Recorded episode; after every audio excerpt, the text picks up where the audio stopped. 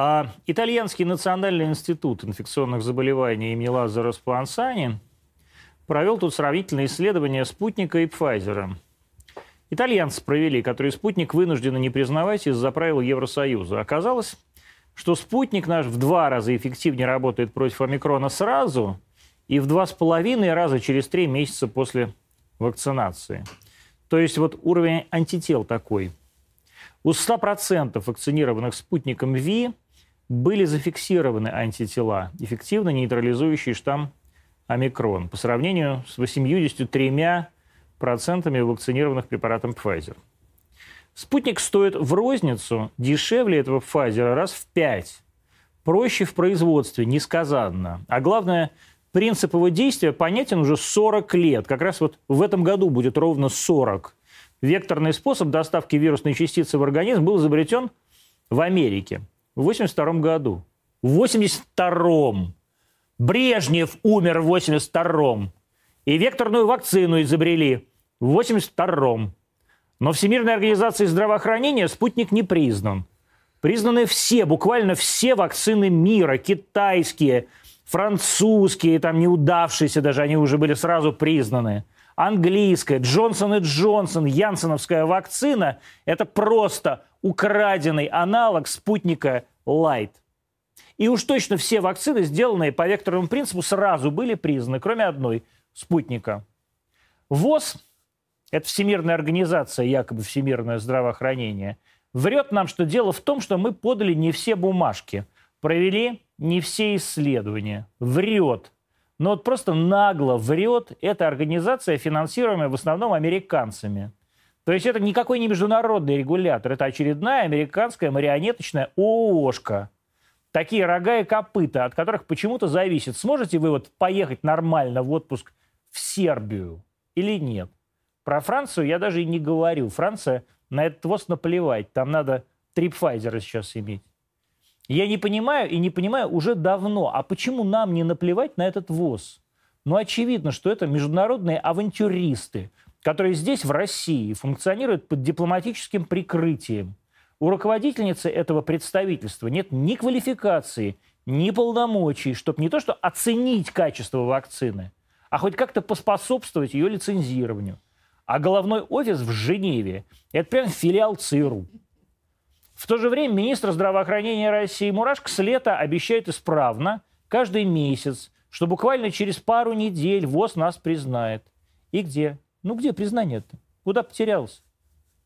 Все это совершенно немыслимо и стыдно. Вот мне правда стыдно, что мы, русские люди, держим у себя дома откровенных врагов и диверсантов, которые ни разу, повторяю, ни разу, ни разу не облегчили жизнь российской медицине или медицинской промышленности. Они ее только усложняли, а всякими своими вердиктами а, изгоняя на периферию само появление спутника для ВОЗа стало, конечно, просто громом среди ясного неба. Я уверен, что глава этого подразделения ЦРУ просто плакал ночью от обиды. Но почему мы теперь терпим все эти унижения, мне вот совершенно не ясно.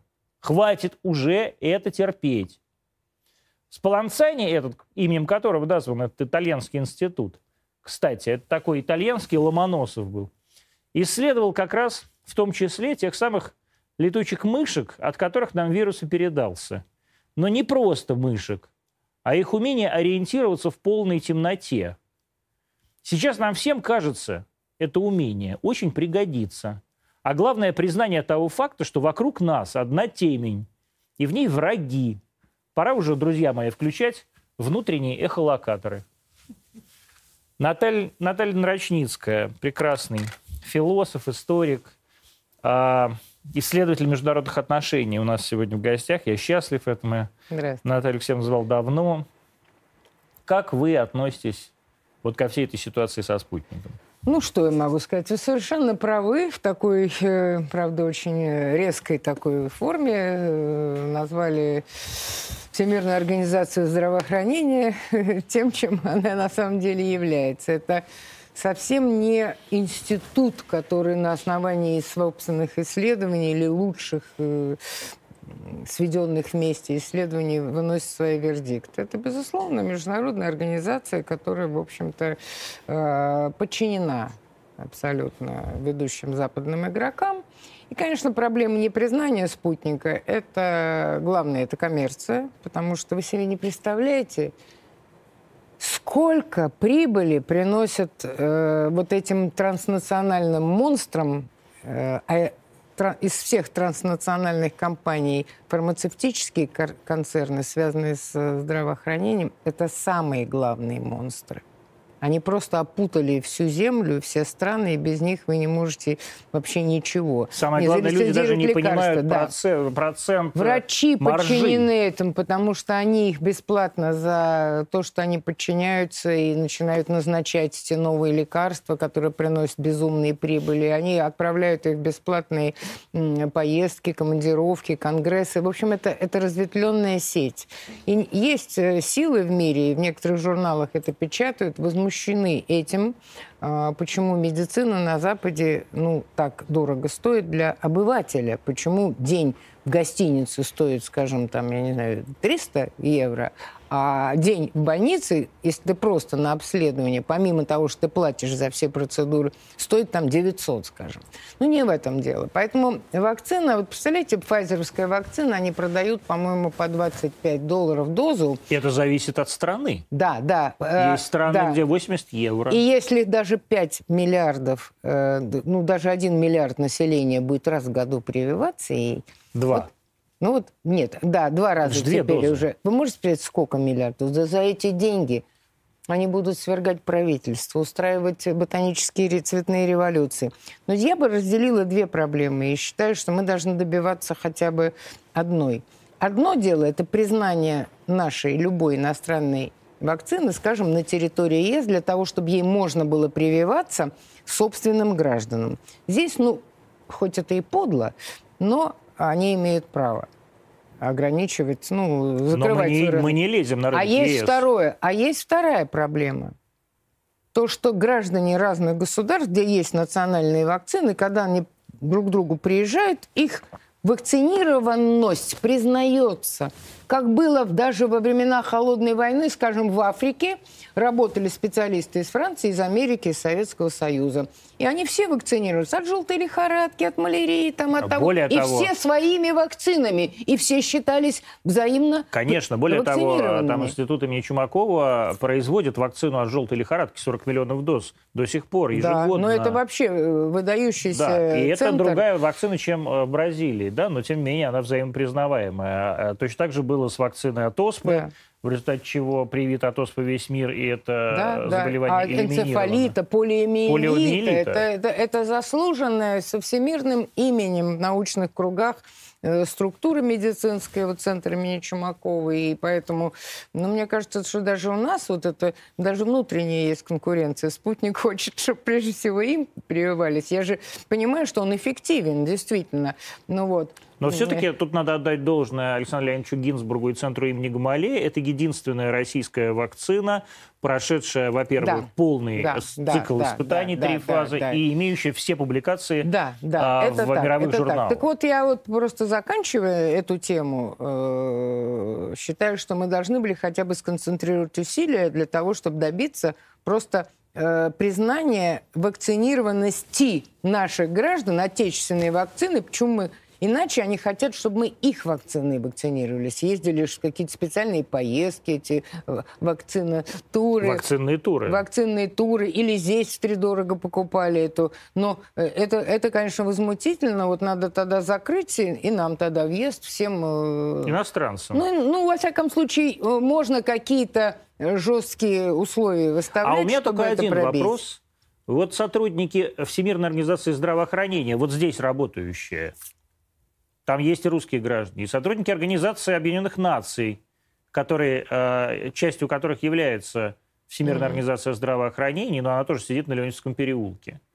Вот они привиты какой вакциной? Вот сейчас а, человек по фамилии Кузнецов, очевидно, российский гражданин, а, возглавляет а, ООН в России. Он какой вакциной привит? Вот мне интересно. Если он привит а, Pfizer, то, наверное, а, у него должны быть сложности с нахождением здесь, на территории Российской Федерации.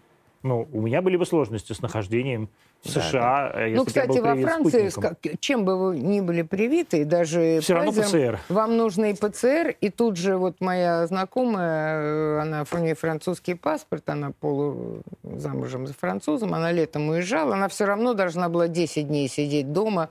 Но она, у нее французский паспорт, ну, там, она да. живет там. Она должна была все равно выдержать карантин, причем полиция звонила ей каждый но день. Но у нее не было гринпасса. Нет, не было. Вот, вот сейчас, кстати, мне рассказывали, я вчера разговаривала как раз с Парижем, что очень многие не хотят третий раз вакцинироваться от этой пфайзеровской вакцины. вакцины. Там э, у женщин э, молодого детородного возраста ну, глупости все, возникали какие-то... Все нормально там с э, Не знаю, но, во всяком случае, они не хотят сейчас третий раз вакцинироваться. Не хотят третий раз И вакци... хотят переболеть омикроном, потому ну, что это, якобы... Это, это я их, может быть, понимаю, но, тем не менее, вот. есть статистика, у людей, которые три раза вакцинированы, то есть вот два раза угу. это просто вакцина, и третий Pfizer это бустер, это вот как у нас Спутник да, да.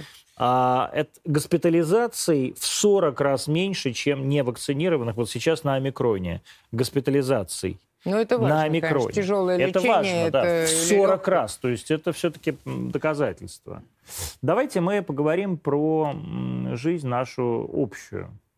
Вот а, сейчас, сегодня буквально президент Эрдоган предложил двустороннюю встречу Зеленского и Путина ну, где-то на турецкой территории, но, по всей видимости, в нашем прекрасном городе Константинополе, а, который они по-прежнему считают своим. А, как вы, что вы про это думаете? Ну, я думаю, что Эрдоган, подобно младотурецкому триумвирату, устроившему резню армян в 15 году, он с недаем э, идеи величия Турции, восстановления вообще Атаманской империи и превращением вот этого Стамбула в ту блистательную порту, как именовали в дипломатическом лексиконе, вот ту Турцию.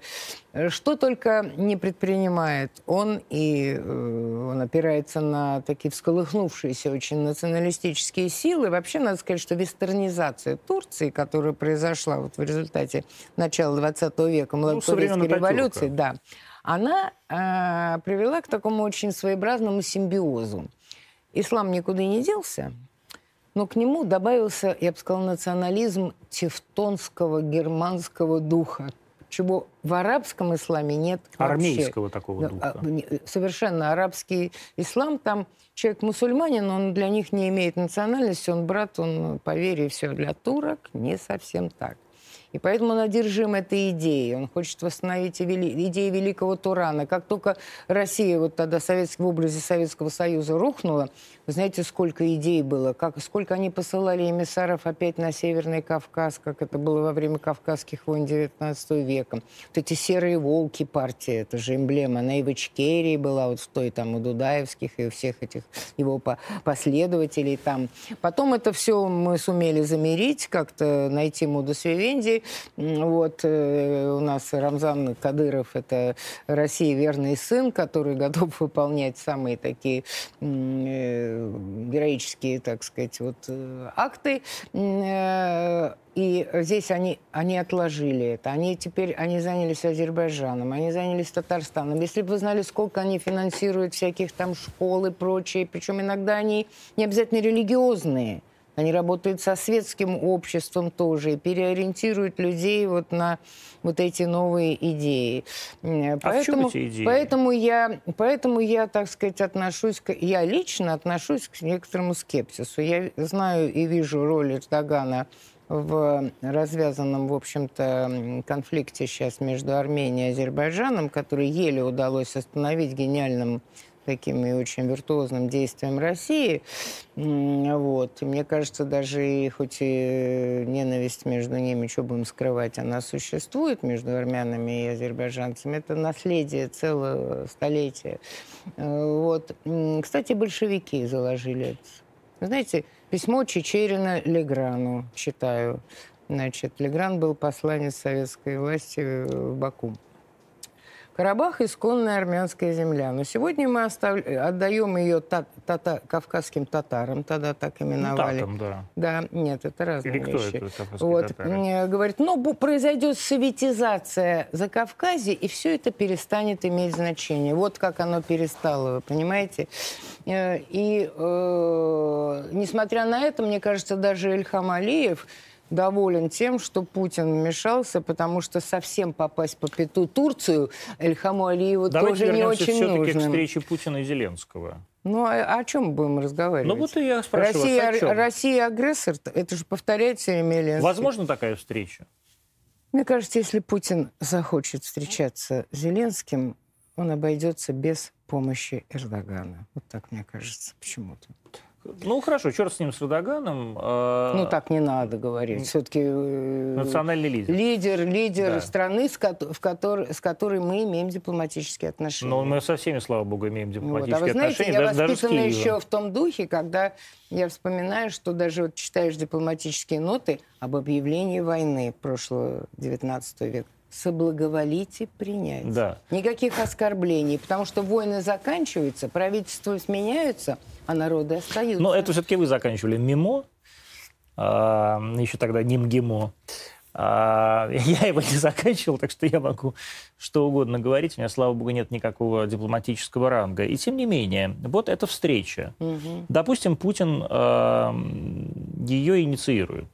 Где бы она могла произойти, ведь Зеленский все-таки не поедет в Москву. И нужна ли она действительно? Я не вижу пока необходимости в ней. Я не вижу при той официальной риторике, не риторики СМИ украинских, этим можно было бы пренебречь, если бы официальные лица вели себя иначе.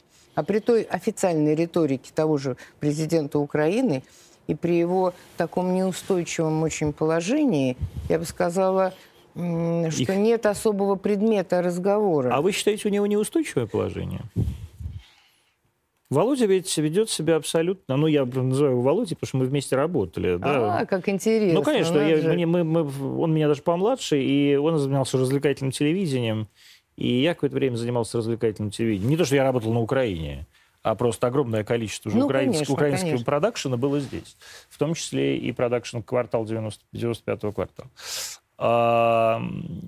Человек, он э, оказался гораздо более жестким, даже чем мы могли представить. Да, да, риторика предвыборная его отличалась. Даже вопрос не в риторике, а вопрос в том, как он себя ведет. Мгм. Посадить Медведчука под домашний Да, арест, да, там, да, да, да, так сказать, да. уголовное дело против Порошенко. Ну, такого вообще в Украине не Ну, было. сначала от него как раз все ждали, что он будет э, антикоррупционные меры проводить. Он как-то два года вот ничего, ничего, ничего не делал. А теперь захотел.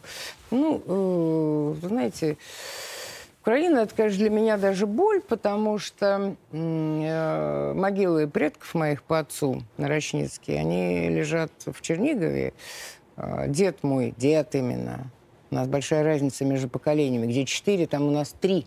Меня учила читать бабушка, э, учительница дореволюционной гимназии, которой в революции было 48 лет. Она меня успела по старой книжке с ятями научить читать.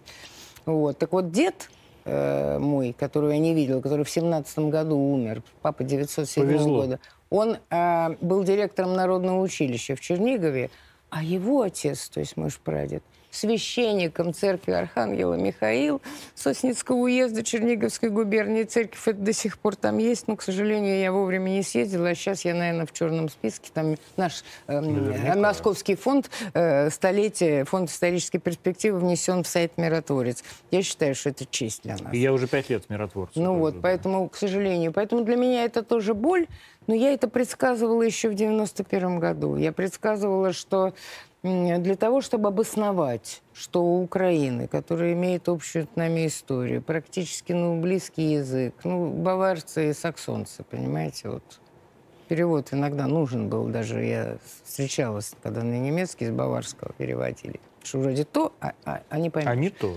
Да. Вот. э, А чтобы обосновать вот эту логику, нужно доказывать все время, что э, украинцам всегда нужна были, нужны были совершенно иные геополитические, культурные, мировоззренческие ориентиры, что всю жизнь надо сначала убить себе вот это второе э, свое естество. Нужно показать, какое? что...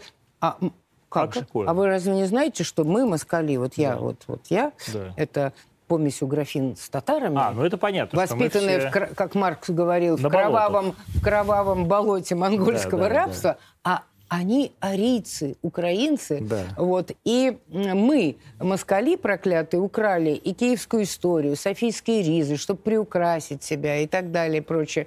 И э, в Тарасе Бульба ведь замечательно есть вот эта вот линия, что Остап и Андрей. И вот, вот этот Остап и Андрей, вот он, он в украинском народе, вот он, он все время есть. Это, знаете, Каинова ревность к Авелю всего лишь за то, что жертва Авеля Богу оказалась ему более угодна. Там ни материальное, ничего не было. Ревность. Вот то они мы, вот эти... То есть мы северные русские... Да мы не северные, туда переселились Ну, я и говорю, кто... вот, вот мы северные русские, они южные русские. Давайте так ну, называть, да? да? То есть мы, считаете, вы более угодны Богу? Нет, они считают... Э, Нет, вы как они считаете? ревнуют. Они ревнуют что?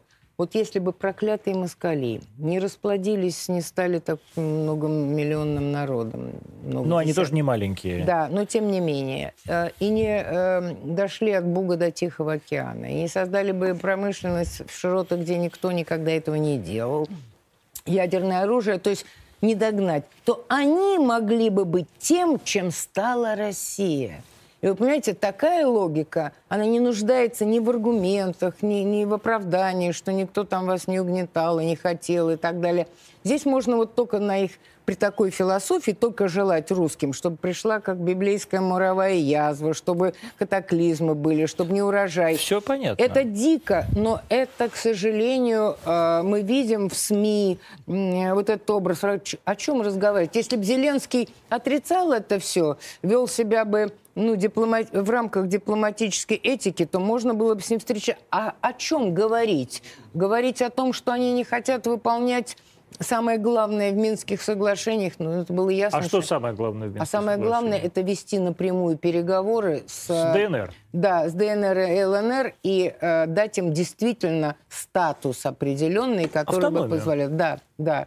Вот. И, кстати, были в начале 90-х годов, когда вот этот всплеск уже первый был национализм, и вот все это я предсказывал, у меня есть статья э, просто начинала, знаете, с эпиграфом из Пушкина «Наш Киев, доряхлый, златоглавый, да. сей пращур русский городок». Я читал, кстати, этот текст ваш э, вот. 90-х и, и, годов. Тогда некоторые люди говорили федерализация Украины. Вот, я как раз вас хотел спросить. А Или почему? да здравствует независимая да. Галиция. Пускай отделяется, потому что Сталин совершил одну из своих главных ошибок. Он решил, что он сильнее э, всех, и его идеология все изменит. Все-таки, в плен, хоть он был чутьем, обладал большим, чем Ленин, не такой был, как бы сказать, идеолог. И, да, да, да, да. Не такой был идеолог, он понимал в национальных интересах, он понимал ну, в истории. Из, из республики, да. Ну, не только. Он, э, он э, еще семинарию вообще-то заканчивал. Ну, Ленин все-таки тоже вот, заканчивал. Казанский, да, университет. Так вот, он, он присоединил Галицию, а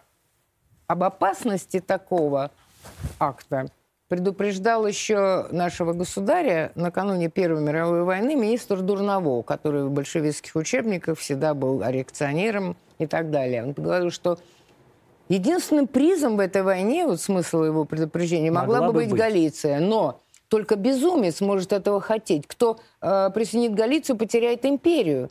И он доказывал, что Галиция, а католичина еще бог знает когда, там, в 14, 15, 16 веке, она сначала перешла нет, она даже в 14-м уже Казимир Великий э, и э, польский э, король, э, которого и великим... Э, ну, окончательная катализация, действительно. Да, да. Иуния, э, присоединил, да. и она, она не делила с остальной православной Украиной свою судьбу и ненависть униатов вот к православным украинцам э, доказана еще мемуарами э, Иоанна Теодоровича. Это э, полковой священник Центральной Рады времен Гражданской вот войны. Он в Канаде подвергся буду... поношениям Наталья от униатов. буду вас прерывать. А то Давайте. Вас, а, а меня вас... точно да, надо. А вас невозможно. На песню надо, наступ... уже надо наступать на песню, да. да. Абсолютно. А, но все равно на ту же самую тему. А почему, как вы думаете, в стране, в которой действительно федерализация скорее бы помогла укреплению нации, а Украина такая страна, где есть русские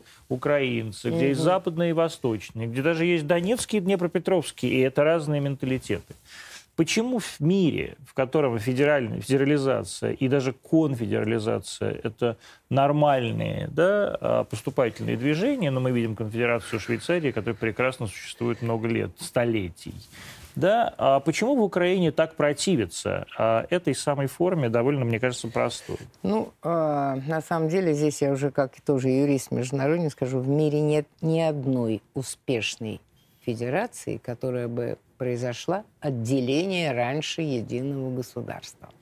И вот доказывает а то, что? что большевики нарисовали. А США это разве не отделилось от Британской империи? Нет, я не имею в виду. Внутри, когда вот государство делится, дробится, и вот э, этот процесс привел э, то, что большевики начали э, к распаду Советского Союза, и нам уже Российской Федерации явно была уготована подобная же. И вот это приход новой, как говорится, идеологии власти, он приостановил этот ужасный процесс, и сейчас все-таки у нас нас ничего этого не угрожает.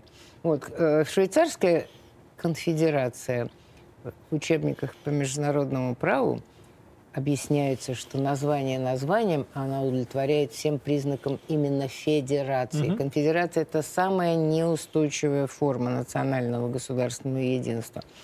Никому не нужно это, потому что она прекрасно понимает, что сразу проявится тот факт, что нынешняя территория Украины, которая была отдана Советскому Союзу, и э, которую большевики начертили, чтобы привлечь даже украинских националистов, Но что она состоит, что она искусственно, как вы сами сказали, там настолько разные, идейные и даже ну, микроэтнические, но я не сторонник вот такого этнического разделения людей – совершенно мировоззренческое, культурное, вот что э, дает ну, нам, а не кровь, безусловно. А, но э, и это очень опасно, потому что вот эта территория, которая даже после революции была отдана, она складывалась... Вот, вот эта крошечная Чигиринская республика Магдана Хмельницкого, который, кстати, без, вся, без всяких, без всяких э, искажений истории проголосовала по главной причине, волям по царя Московского православного, по единению с верой. И язык тогда еще не так отличался. Отличался он, отличается язык всегда сильно расходится, когда нет сообщения между разными частями большой одной страны и одной нации. Появляются местные э, языки, местная мова. Знаете, какой вологодский был язык? Вы Конечно, не, не а новгородский какой был? Какой был? Там и, и, и лексический, и... Э, грамматический, и, грам... ну, конечно, грам... да, и да, да. То есть, там тем не менее, разница. для э, специалистов-лингвистов это один язык, это варианты местные. Ну, все-таки украинский, украинский да, нынешний, да. это самостоятельный да, они начали язык, ее, да, да, никто не оспаривает. Самое это. главное, чтобы богослужебный язык был вот. у нас один. Так у нас мы на одном языке обращаемся к Богу Именно. и с сербами, и с э, Конечно. И, и с болгарами. Вообще со всеми православными, Конечно, православ, болгарами, да, славянскими народами. Вот. И, конечно, вот это бы сразу проявилось, вот эта территория, ее русские цари отдавали Украине. Слушайте, вот это западный даже Лемберг, этот Львов, значит, э, Станислав э, Ивано-Франков, вот это все, это же все э, э, царская Россия, э, потесняя Польшу, которая в свое время накатила на восток. Это, кстати, британский светило историк э, Арнольд Тойнби пишет, что вопреки распространенному мнению, хроника тысячелетняя говорит о том, что именно Запад накатывал все время на э, э, западные границы э, русской Акумены, и только в 1945 году впервые Запад почувствовал на себе, так сказать, дыхание России, которое на тысячу лет чувствовала от Запада. И вот все это бы проявилось тут же абсолютно, вот эта разница, они бы все передрались, и, конечно, Украина бы рассыпалась. То есть унитарное Потому государство, что государство лучше для ну, Украины? Мы видим, что мне очень жалко, потому что мне кажется, что вот это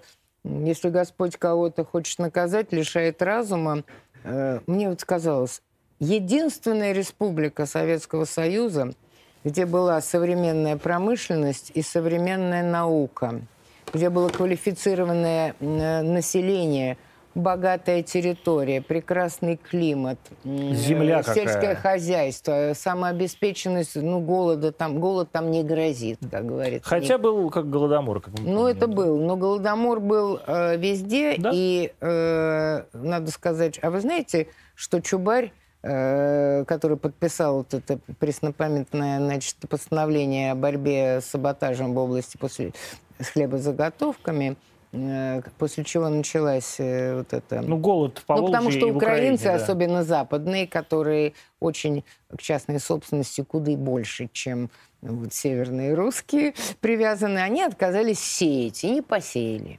И все. Но этот Чубарь был ярым украинизатором, а вовсе не э, Советским, да, русским, москалем, который да. подавлял, подавлял Украину. Это Он понятно. преследовал э, как раз интеллигенцию с общерусским мировоззрением, насаждал в школах.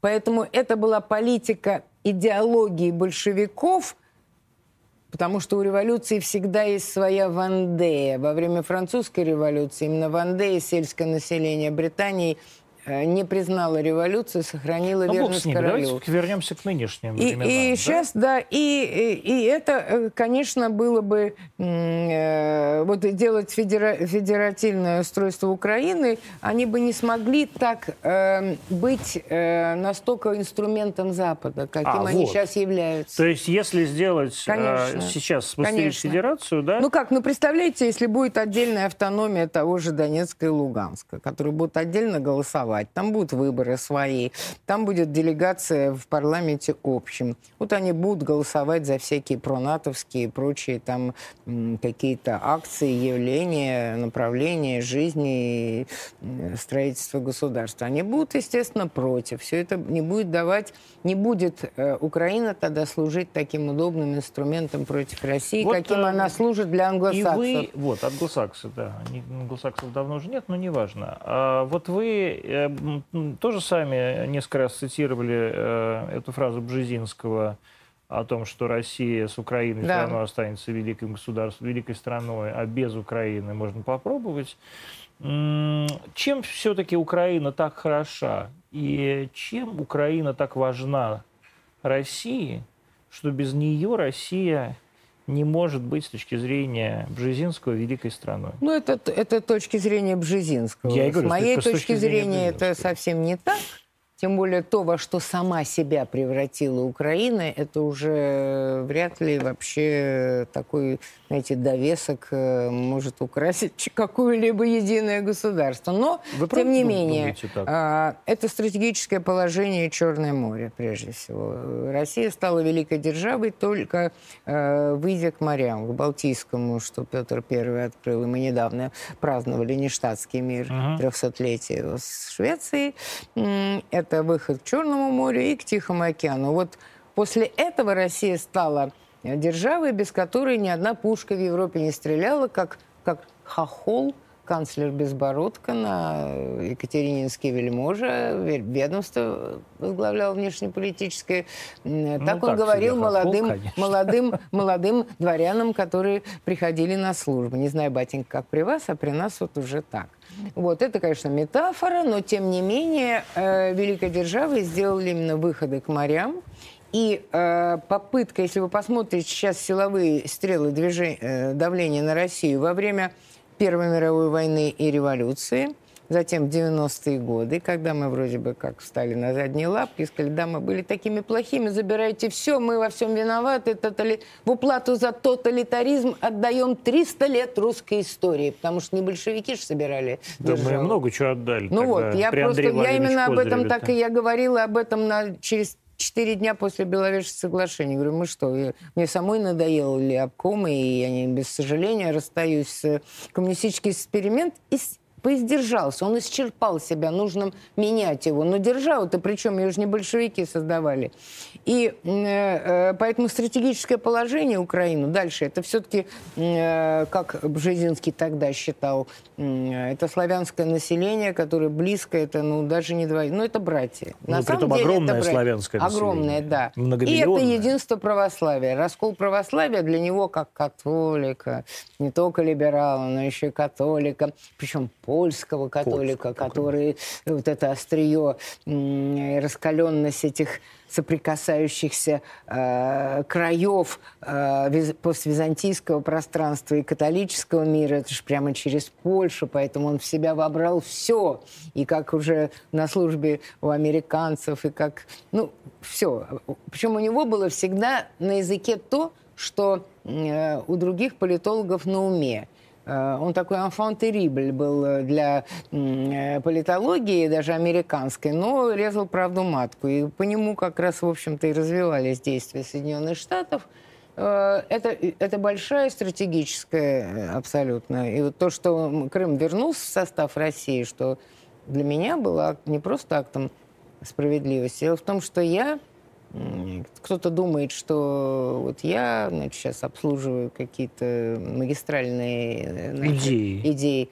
Ну вот пусть зачтут и прочтут, пороются мои статьи 91 -го года «Я изгой». Вот то же самое. Государство да. качнулось в мою сторону, а не я Это его. Чис чистая я правда. Создав... Это как с Дугиным, кстати. Я, я, я создавала вместе с коллегами э, другими, ныне уже многие покойные, э, комитет, общественный комитет «Русский Севастополь» да. в 92 году. И надо сказать, И для что... меня это было вот то, что Крым возвращается, я даже Думаю, боже мой, неужели я дожила до этого? Да-да-да. Я и, считала, и... что если русский народ забудет о том, что такое была оборона Севастополя, и первая, и вторая, особенно первая, потому что от последнего матроса до адмирала это где Лев понимали Толстой, э, вот да? это, об, а, понимали э, и значение. Это вот если это сдать то с таким народом можно делать потом что угодно. Как вот, знаете, сербов деморализовали вот тогда, Милошевича выкрали на натовском, ну, слушайте, какие бы ни были правильные и неправильные там выборы, но когда натовский самолет приезжает и гражданина страны, президента... Но его Зоран Джиджи все-таки выдал. Вот, э, но неважно, на натовском самолете э, и нация смирилась, это, это, она вот только сейчас начинает восстанавливать себя, потому что это деморализация, это удар, это сразу апатия и пораженческие силы на авансцене. И для меня это было очень важным. Поэтому вот... Бжезинский считает, что Черноморский флот, он же очень радовался, э, что будет раздел Черноморского... Ну, раздел это означало фактически уничтожение, уничтожение стратегического Черноморского флота. Он тоже знал прекрасно, и я, правда, это знала, что Севастополь на самом деле – вообще-то не был частью Украины, потому что в указе, вернее, в решении 1954 года... Президиум Верховного Совета да, СССР. Да, о, пере, о передаче. Во-первых, он с нарушениями Конституции и прочее, но я, мы делали запрос в 1993 году э, в архив.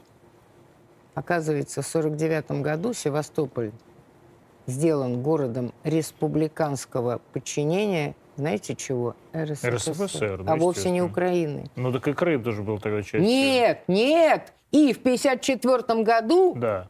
мы запрашивали, говорит, указ не отменялся и не комментировался. То есть Севастополь вместе с Крымом не передавался. И мне говорили потом, не могли найти концов комиссии Верховного Совета, когда произошло так, что вдруг Севастополь в 60-е, 60-е годы под предлогом, что а неудобно а партийные был. взносы собирать. Так нет, погодите. Слышите, партийные взносы. А собирать. разве он был частью? По-моему, он был городом э, Респу... союзного подчинения. Да, респ... союзного нет, подчинения. потом он был... Вот я знаю только об этом законе, у меня есть Но так или иначе все равно был... Ну, короче, я считала, что вот это так. И с точки зрения Бжезинского и уничтожения Черноморского стратегического флота, который всегда управлялся вовсе не из Киева, естественно, Конечно. это стратегический стратегический флот, там и все, что все, что там на надо, все там есть. Он из Москвы, из-под Кубинки, там откуда это уже по-разному бывало, управлялся. А, что уничтожение Черноморского... То есть мы не черноморская держава без Украины, он считал. Мы, огромная потеря славянского населения для России с э, изменением демографического баланса не в пользу продолжения того же типа государства, так скажем. И э, потеря э, вот той промышленности, которая в космической отрасли участвовала, в авиационной, в и так далее. атомной промышленности. Вот, и потеря количестве. части квалифицированного рабочего класса, который, навыки, части. которые... Там же произошла люмпинизация и деинтеллектуализация, деиндустриализация страны и населения. Ну, на самом деле, вообще это ведь... Э, То есть вы не считаете Почему Украину истерика? такой потерей? Нет, я сейчас уже точно не считаю. То есть и бог с ними. Вы Пошли... знаете, э, вот еще объясняется истерика на Западе, особенно в Соединенных Штатах. Они в 90-е годы сделали расчет и запустили свой, так сказать, космический корабль, в расчете, неправильно посчитав законы тяготения. Они почему-то ну, решили, что Россия... Ну так вот, Россия, что Россия никогда не встанет э, с колен. С колен. С, с, э, да, она э, будет деградировать и не вернется Э, в стан великих держав. Э, величие, причем здесь только в том заключается, что требует уважения к себе, чтобы с собой считались, понимаете, и все. И есть какие-то красные линии. И первым актом вот этого провозглашения новой, уже восстановленной России была Мюнхенская речь. Вот то, что сегодня наши да. вот эти ультиматумы, года, это, это, я считаю, заключительный акт вот того Э, вот давайте тогда у меня вопрос, знаете почему? Какой? Такого вот предпринятого... Вот вы говорите, вот вы если говорите не спектакля, о том, что то акта. вы с 91 -го года, это чистая правда, э, всегда исповедовали одни и те же идеи. Почему, как вы думаете, государство повернулось к вам лицом? Во-первых, накопилось э, понимание, э, думаю, что у некоторых, особенно тех, кто, у тех, у кого, э, кто сейчас э, у нас, так сказать, стоит у кормила власти, ну, было всегда это понимало. Это, они всегда это понимали и видели насквозь истинные намерения Запада. Это могло для российской интеллигенции, московской и петербургской быть, знаете, небо в алмазах, как было в семнадцатом году небо в алмазах у Большевики. русской интеллигенции, да? вот, а которая сама потом... Э, почему вот вдруг... Упала в эту бездну. Да, тогда же э, эйфория была достаточно широких масс, в том числе Поговорим еще об этом. Давайте вернемся ну, к вот, Путину. Ну вот, и э, вот это было очевидно. Дальше было, становилось очевидно, что нам грозит распад уже Российской Федерации и, в общем, прекращение существования не просто как великая держава, но как самостоятельной. Более того, если бы мы продолжили рушить наши вооруженные силы, в том числе ядерные, то, в общем, давно бы завладели и вот э, нашими энергоресурсами. Была же такая попытка оттуда всякие эти там вот, посадки были, э, потому что э, это, э, я считаю, что вообще не надо удивляться, что у нас вот есть определенная зависимость. Это, это, конечно, не очень хорошо от энергоресурсов, но вы понимаете, мы живем э, на территории... От да, да, мы живем на территории, где э, даже в районе Москвы глубина промерзания метр шестьдесят единица любой продукции, любой, даже написание статьи, потому что надо в, отап в отапленном помещении 8 месяцев И жрать сидеть. надо больше. Вот. А она выше э, цена любого. Расстояние между центрами потребления и производства в пять раз, э, а то и, э, и в 10 больше, чем в Европе. Значит, вот это все. А, и компенсации как бы за это вот за такие объективные э, тормозящие, тормозящие природные факторы является наличие вот этих вот ресурсов. Вот. Надо, конечно, увеличить, уменьшать эту зависимость, но она, вопреки, мне кажется, распространенным мифам, она никакие не 70, а там 35-40%. Конечно, лучше было бы поставлять уже продукты переработки нефти, но я здесь говорю некие общие фразы, которые здесь надо быть специалистом. Вот. И это э, совершенно нормально. И вот это понимание пришло. Мы увидели, что вокруг нас сжимается кольцо анаконды, безусловно. Мы увидели, что э, пытаются продиктовать нам все, в нашу внутреннюю жизнь, наши ценности. Э, и народ, вот если хотите, я читала опросы, сделанные не на потребу, как часто бывает партии какой-нибудь, а научным институтом там 25 параметров мировоззренческие. Там Германии там делают такие сравнительный анализ национального менталитета. Так вот, в 90-е годы а, показатели были одни, там что-то высшая ценность, что вы предпочитаете, достаток там или семейный да, мир там или то, все там, отношение к власти, государству, к истории, все. И вдруг где-то к 2000 году, еще даже смена власти толком не было ничего. Совершенно другие показатели. То есть удовлетворив свою желание выйти из стагнирующего износившегося коммунистического режима, о котором сейчас ностальгируют, и не без оснований, в части, безусловно, только некоторые люди, э, вдруг задумались и перестали э, плевать в зеркало, которое является собственная страна и собственная история, как Достоевский писал, что интеллигент русский найдет одно незаплеванное место и с наслаждением туда плюнет. И начали давать другие показатели. Более того, к 2000 году, вы знаете, там был вопрос такой, какое преступление вы нельзя оправдать ни при каких условиях. 92% ответило измену Родине. Вы можете себе представить? У нас? Да. А это считается не большинство, это считается интегральная характеристика сознания общества в целом. Это вот когда 75, это ну большинство. Да. А, а это, это просто все. Интегральное, да. Причем опрос проводился по всем имущественным и возрастным группам. То есть мы все патриоты? Получается, что да. Кроме по 8%. Да. И это интеллигенция. Ну, это не всегда интеллигенция, но, к, к сожалению, я вот, кстати, сейчас, в прошлом году, переломав оба колена, в январе, год назад, я о служении мус не терпит суеты. Не терпит. И вот я засела дома с, вот, с перетянутыми вот так коленями, вставать надо было, держась и на прямых ногах, паде патине, это танец конкобежцев по квартире, я засела и стала писать статью об эволюции исторического сознания, именно исторического национально-исторические, угу. они соберегаются, но это не совсем. Это отношение к собственной истории. Ну, да, История это... – это кузница мировоззрения человека. И вот это вот я поняла, что э, нам надо очень вот э, много внимания уделять и мы напрасно думаем, что в других странах демократии не уделяют этому внимания. Что произошло с этим классом у нас? Да, интеллигенция. И вот я начала копать с Радищева и все. Да, что да, да. читала их мнение друг о друге.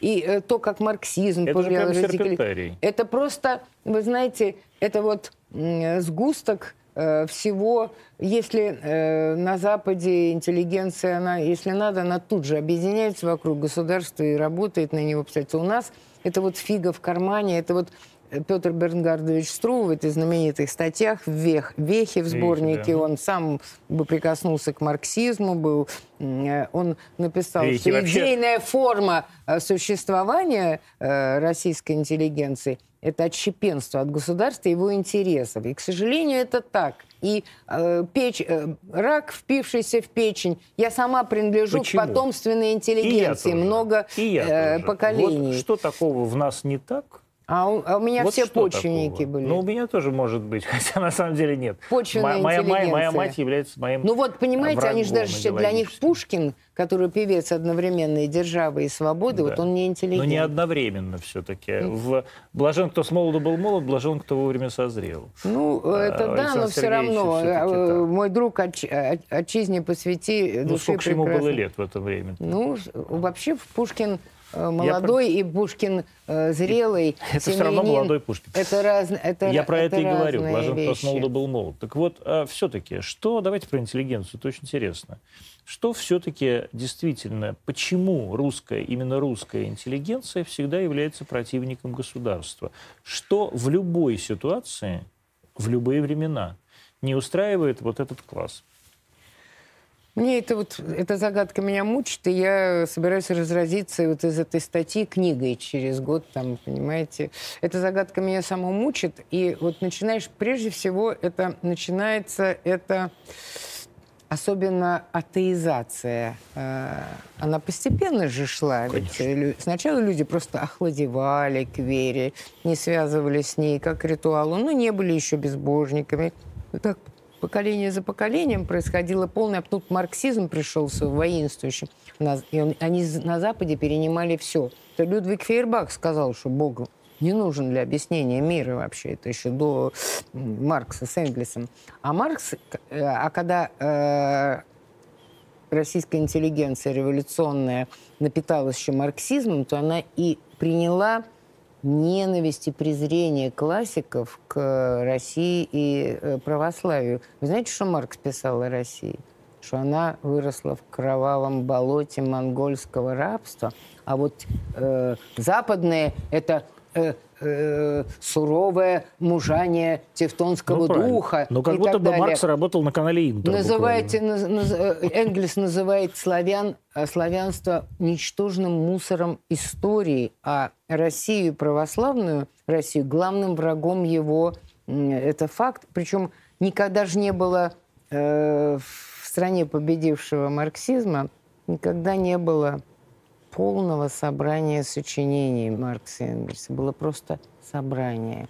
Потому что часть работ невозможно было опубликовать, чтобы не подвергать сознание советских людей раздвоению такому. Они просто презирали и надоели. И вот и, и, и э, презирали и презирали э, русский народ, русскую православную культуру. Они, они, они на самом деле тем не менее, Маркс, безусловно, и Марксова э, теория, вот это экономическое объяснение истории, аспект, это, безусловно, огромный вклад в, в мировую ситуацию. Ну, бог с ним. Что с? Но с интеллигенцией, она вот это этапа. Если во времена э, Пушкина уже у него есть такие незаконченные заметки, э, Рославлев, и, и он пишет, что общество было гадко, э, молодежь э, сравнивала все время Россию там, и Францию, с, уничижительно говоря, а патриоты э, ничего в ответ толком не могли, значит, сказать. И, в общем, и пишет, общество было довольно гадко. Но когда Наполеон пошел, то это патриотические очень подъемы, это, это еще не было. Антисоводержавные, э, конечно, были. И не надо же говорить, что у нас русская история вообще безгрешная, и там ее надо просто вот э, на нее молиться полно страниц, которые невозможно ну, без боли э, читать. Но почему-то французы вот своих извергов не презирают ни про одного короля, э, самых страшных э, мракобесов никогда вы не увидите униженными на страницах учебников и облеченными. Французская революция – по количеству жертв на душу именно населения, население Франции чуть превышало 25, 27, 26 угу. миллионов человек. До сих пор не превзойдено. Они бросали в Британии, когда подавляли, резали семьями, бросали младенцам под копыта коней. Это я во Франции прочитала. Чтобы истребить их всех с их отродьем.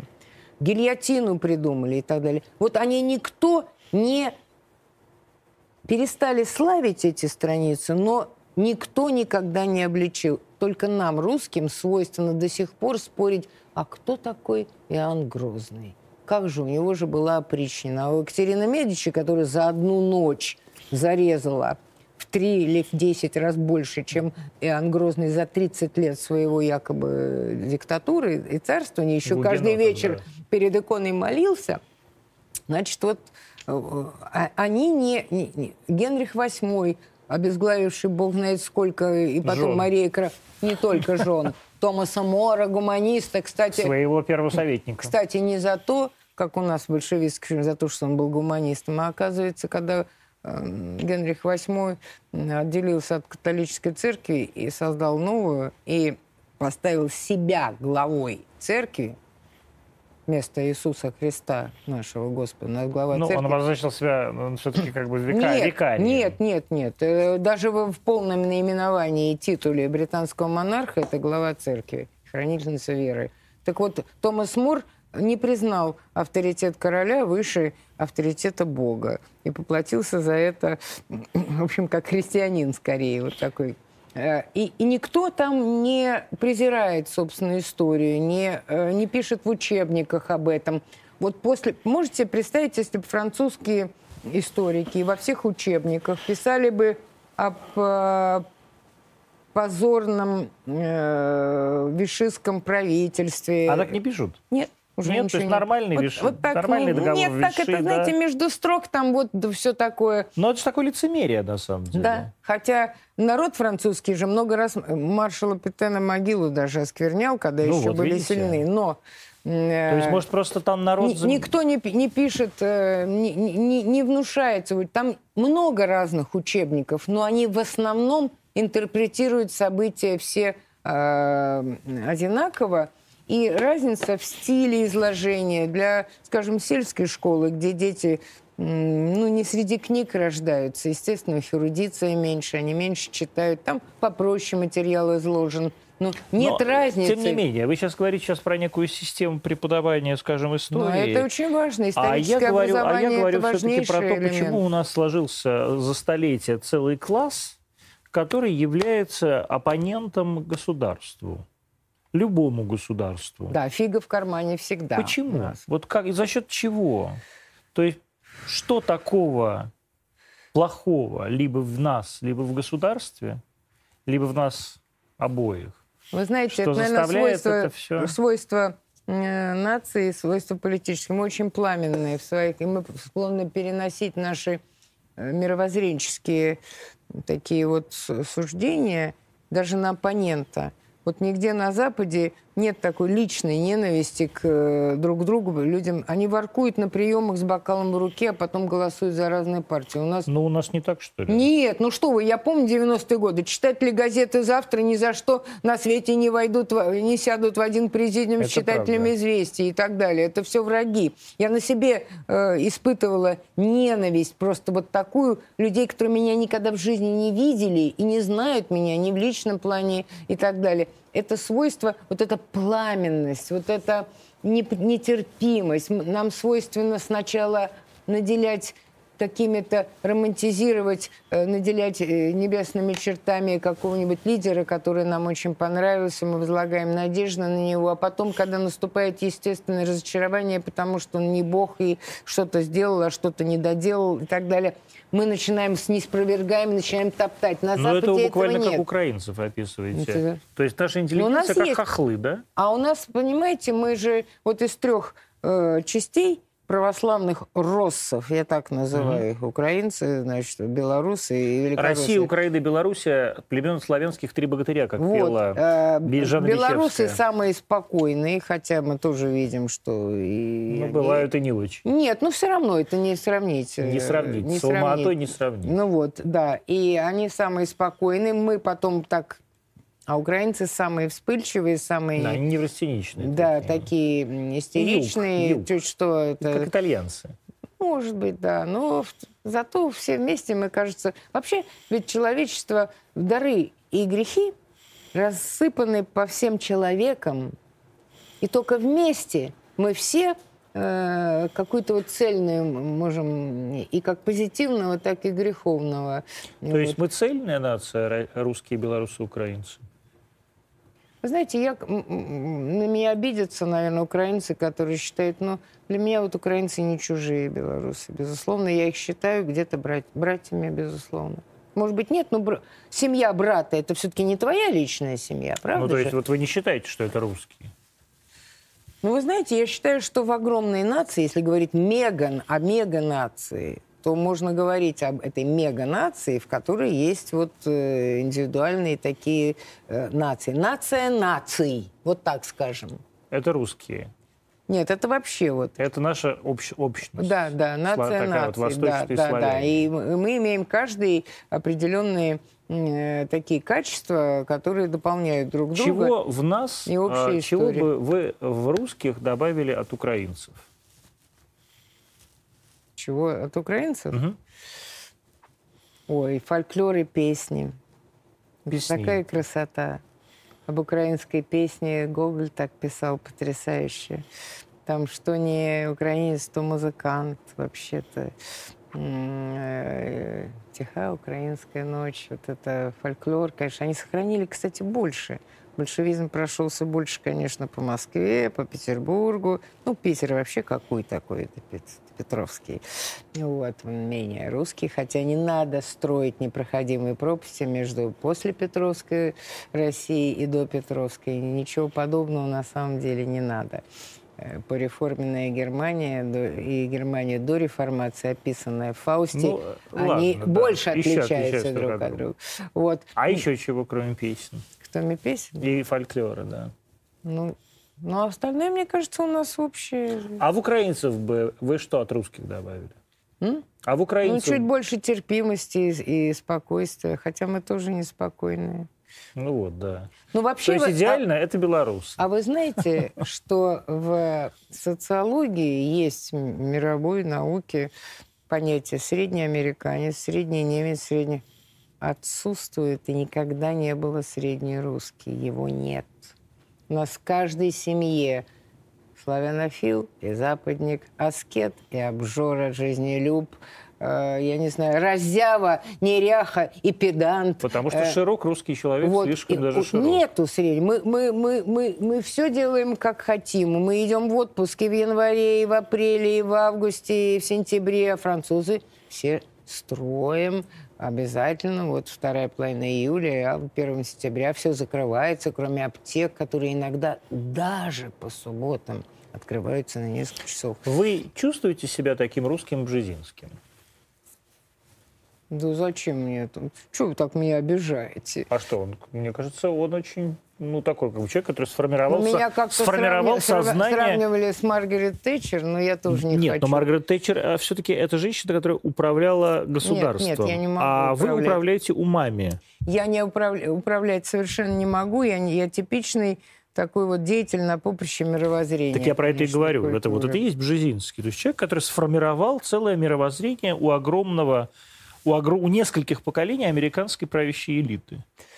Ну, ну, я-то не... Вы что, считаете, что я могла что-то сформировать? Но вот я вижу, как... Ну, вот я вам книжку, может, на вас тоже повлиять? Может, да, я вам принесла повлияет. книгу, Но вы кото- потом подпишите, которая, да. кстати, переведена на пять европейских языков Да. без всякой моей... э, Но вы чувствуете, что ваши, ваши идеи, они влияют на тех людей, которые управляют страной сейчас?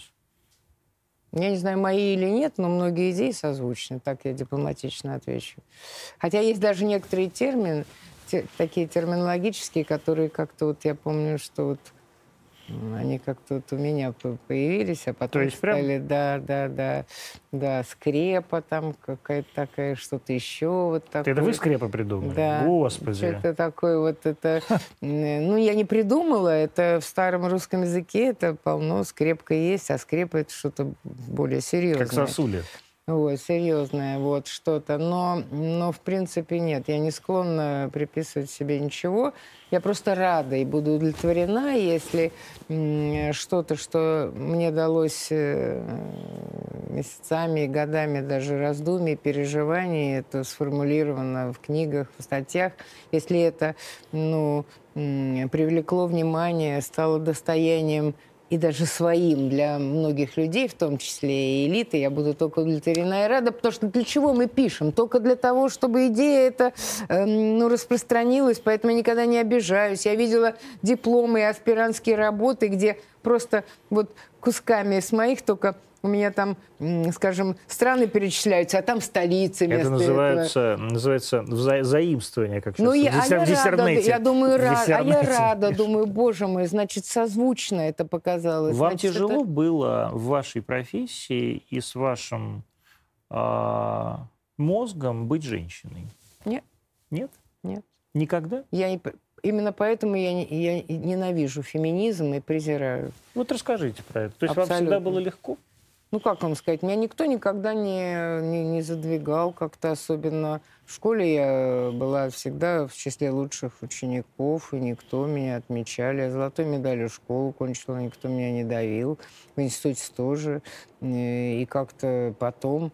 Ну, я согласна, что в русской культуре женщине приходится, ну, как бы больше, чтобы обратить Доказывать. обратить внимание, чтобы это э, воспринималось не как случайность, а как... э, ну, Закономерность. как вот, ну, Заслуженное, настоящее да? такое, да. Ну и что? Ну и что?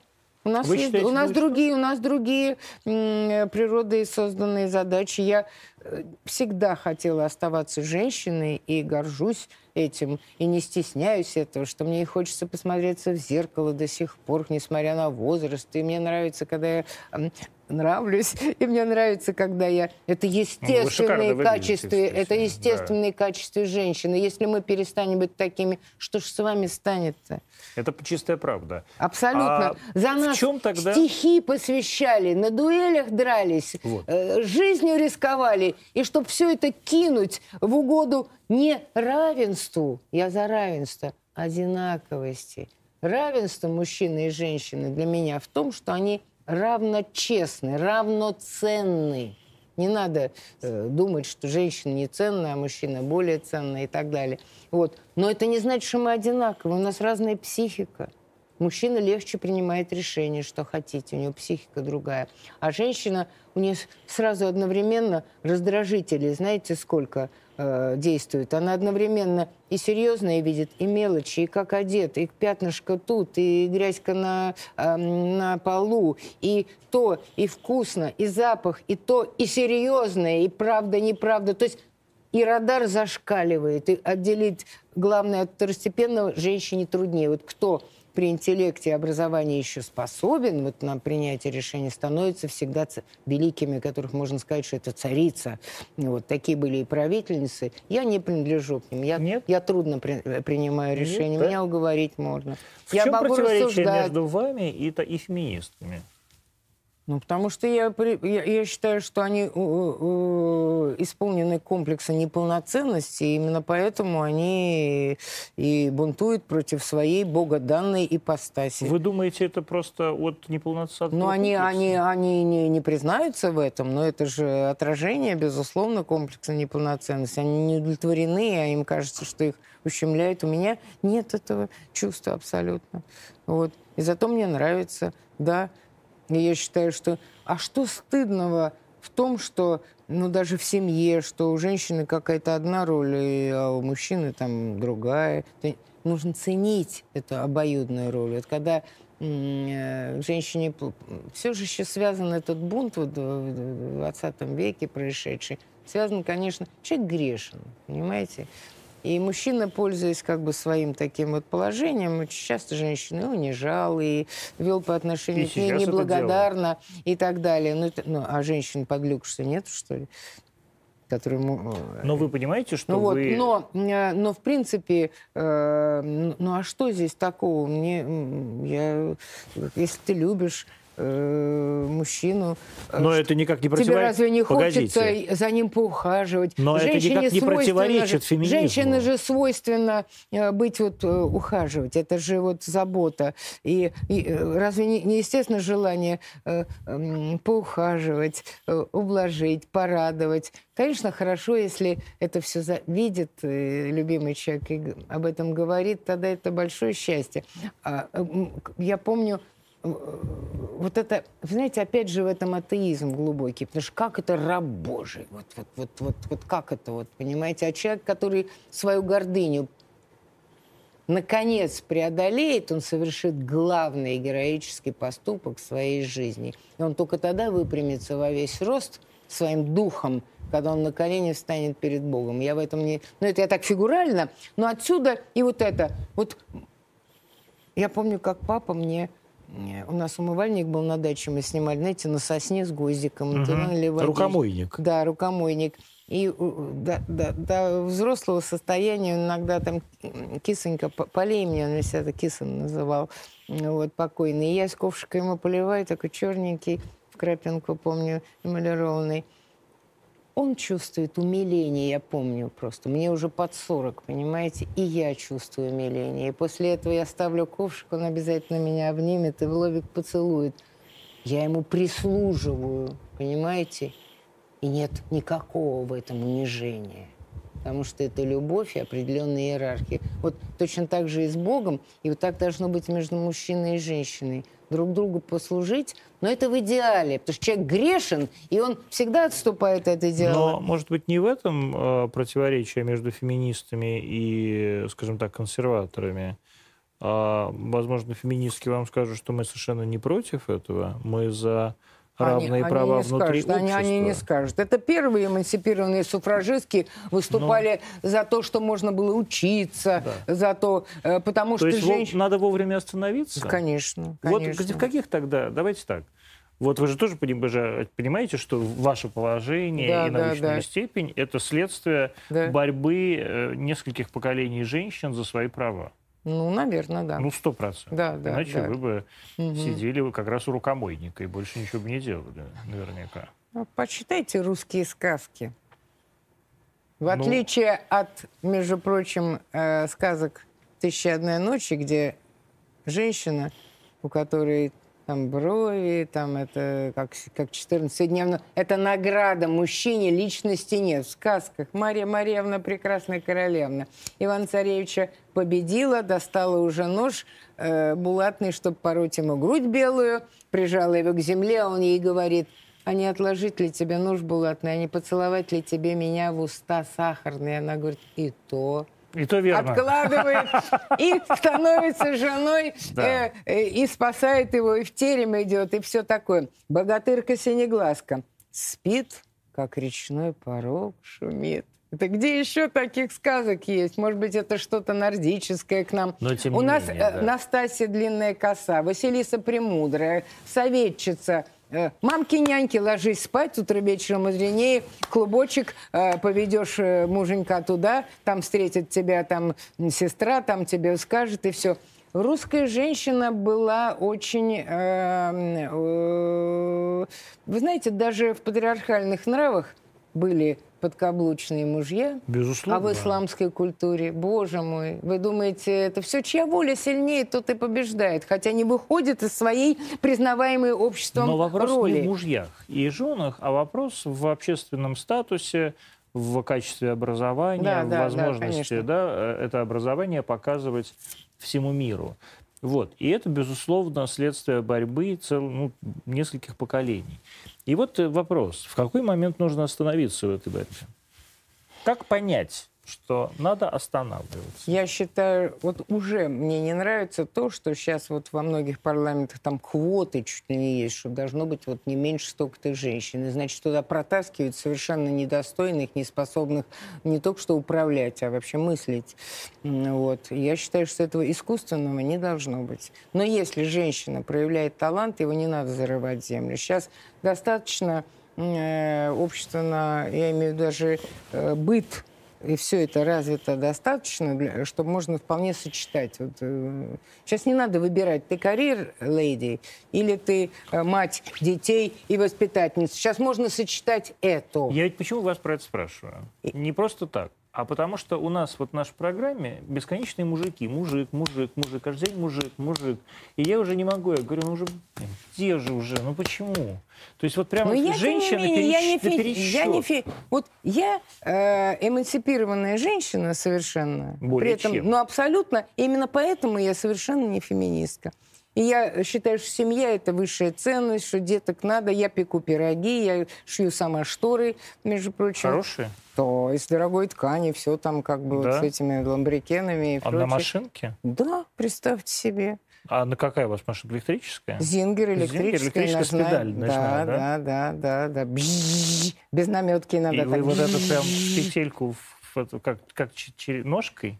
Лапкой. Да. Ну что вы, ну что вы говорите? Э, э, вообще, я, я готовлю много, я пеку пироги. Нет, я готовить, я вот печь только, пироги я вот только okay. э, в воскресенье вот и пекла э, де- внукам пирог с яблоками. Как вы относитесь к закону о домашнем насилии?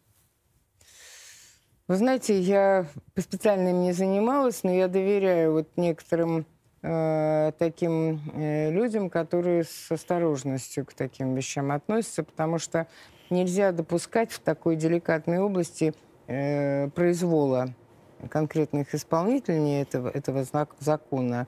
И э, вторжение тоже в семью нельзя допускать, но с другой стороны нужно, конечно, э, тоже, чтобы была управа для каких-то уже Насильник. насильников и ну это это преступ- преступники фактически, которые избивают там и, И убивают. и убивают и так далее, а, конечно. Но э, очень очень тонкая грань между двойным толкованием, люб- расширительным. Что плохого или хорошего вот вмешать, во вмешательстве государства в семью? Мне, например, очень, вы знаете, я была депутатом, помню. и- Четвертого созыва Государственная да, Дума. и мне, э, помню, э, позвонили из э, Псково-Печорского там, монастыря. и говорили, что у нас беда, У нас, значит, местные власти, которые очень не любят церковь, кстати, там традиционно это было всегда. Но сейчас нет. Уже. Ну сейчас, сейчас да, нет, Тихон, там, там, нет, там, там просто было давно. Да, э, Как-то вот да. разные же были отношения да. Церкви. Да, Иногда да. они очень даже в тандеме существовали вполне и так далее. Вот и анекдоты были такие. Мы вам всенародную поддержку на выборах, а вы нам бригаду коммунистического труда на ремонт храма. Да, да. Вот. Но а бывало, что не, не, не, не очень. очень. Вот да. там это было. И э, что есть бедная семья, у которой Фищера. погиб, да, погиб э, человек, э, муж, э, погиб в несчастном случае, у них де, несколько детей, и она перестала временно водить в школу, потому что надо идти километр там далеко куда-то вести, а у нее грудной ребенок. И что пришли ничего не нашли лучше, как детей сейчас отберем, и, значит, и так далее. Это опека все время делают. Вы знаете, бедные, как можно? Я помню, что, э, во-первых, послала денег, говорю, так, срочно перед очередной инспект, детей прячьте, купите все на рынке дешев, на эти деньги, там просто не, чтобы были кастрюли, чтобы mm. было ну, ми- минимум такой... Одежда, детская игрушка. Ну вот какой-то такой вот все. И я направилась тогда только к министру, я не помню вот уже, Честно, я помню только, что отбили.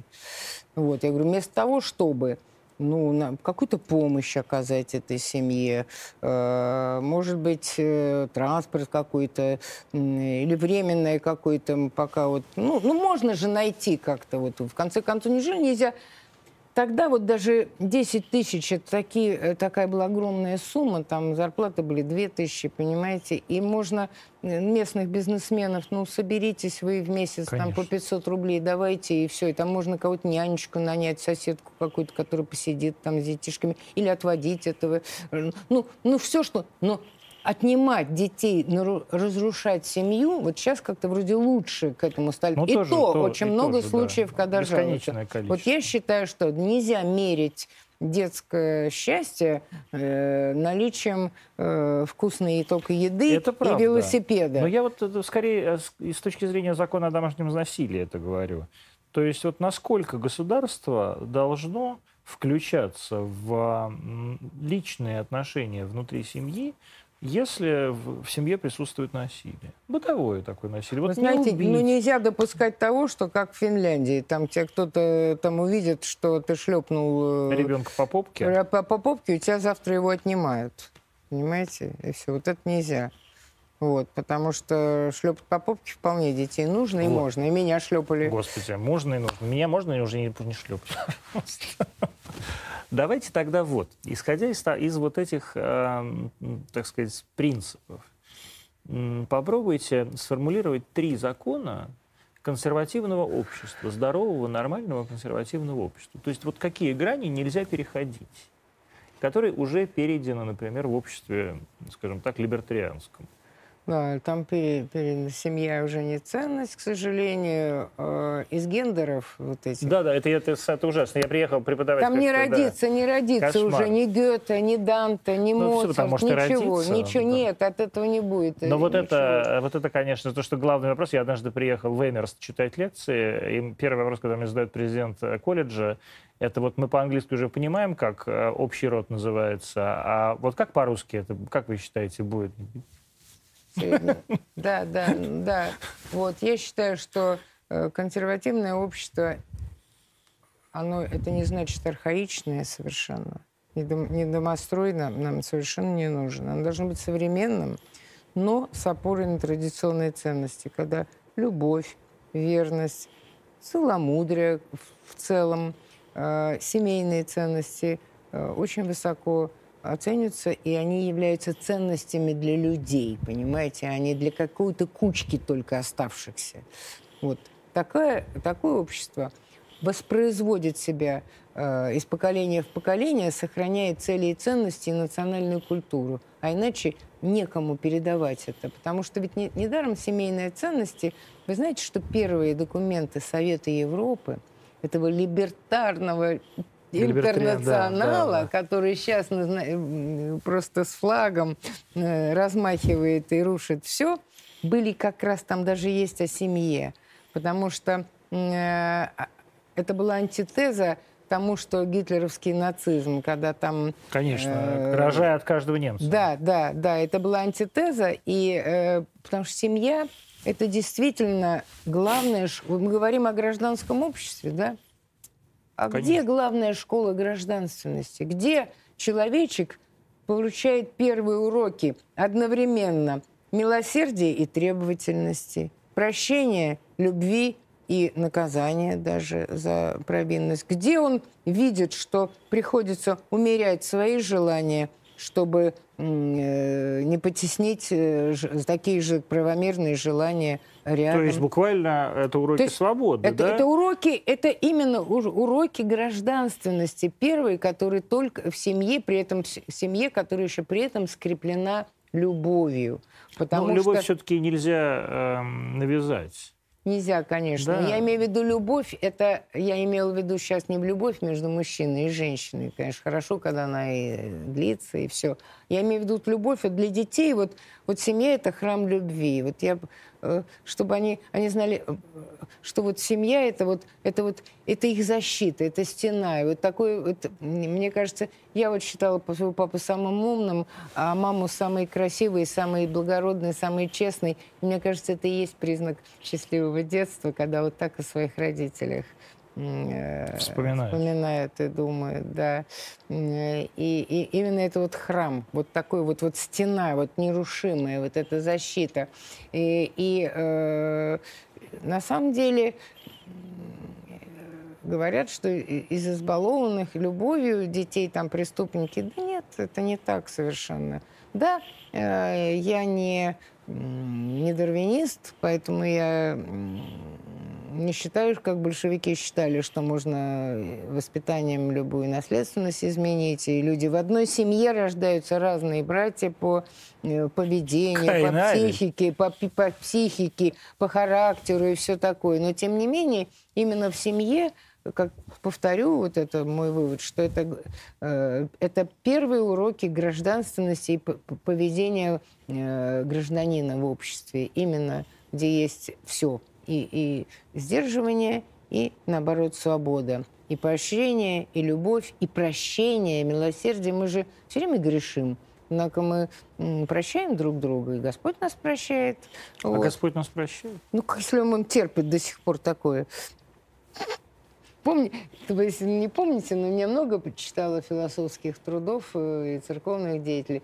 Вот Иосиф Волоцкий, слушайте, 400 лет назад – уже считает, что до такого грехопадения человек дошел. Он говорит, все, приедет вот сейчас прямо вот уже отступление полностью, отступление апостасии, это такое слово, отступление от всех канонов, от всех заповедей, уже настолько, что уже все, вот, вот уже Господь завтра уже не сможет терпеть и будет нам второе пришествие да. и суд и так далее. А сколько с тех пор мы Прошло. все грешим и грешим, и как да, мы все время отступаем.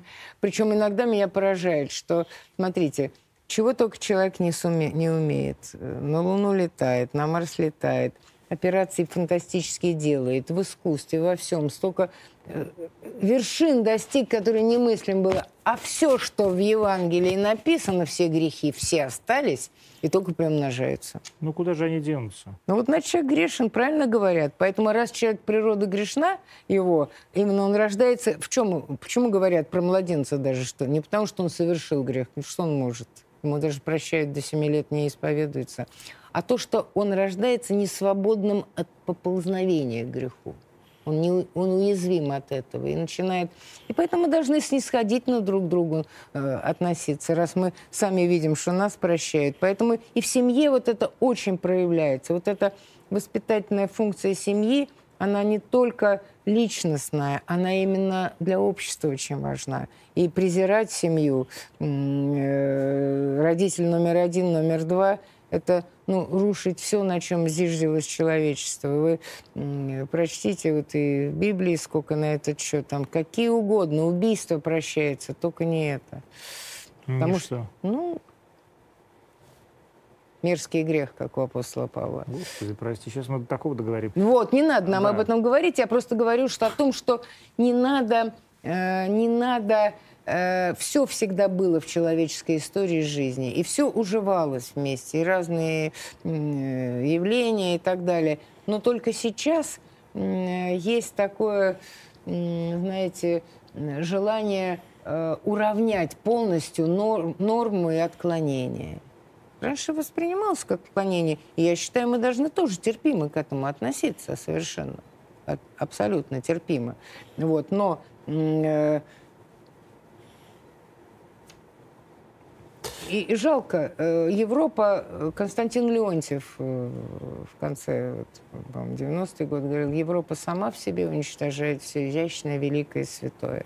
Да все мы сами в себе уничтожаем все изящное, великое и святое. Дай Бог нам это все все-таки себе сохранить.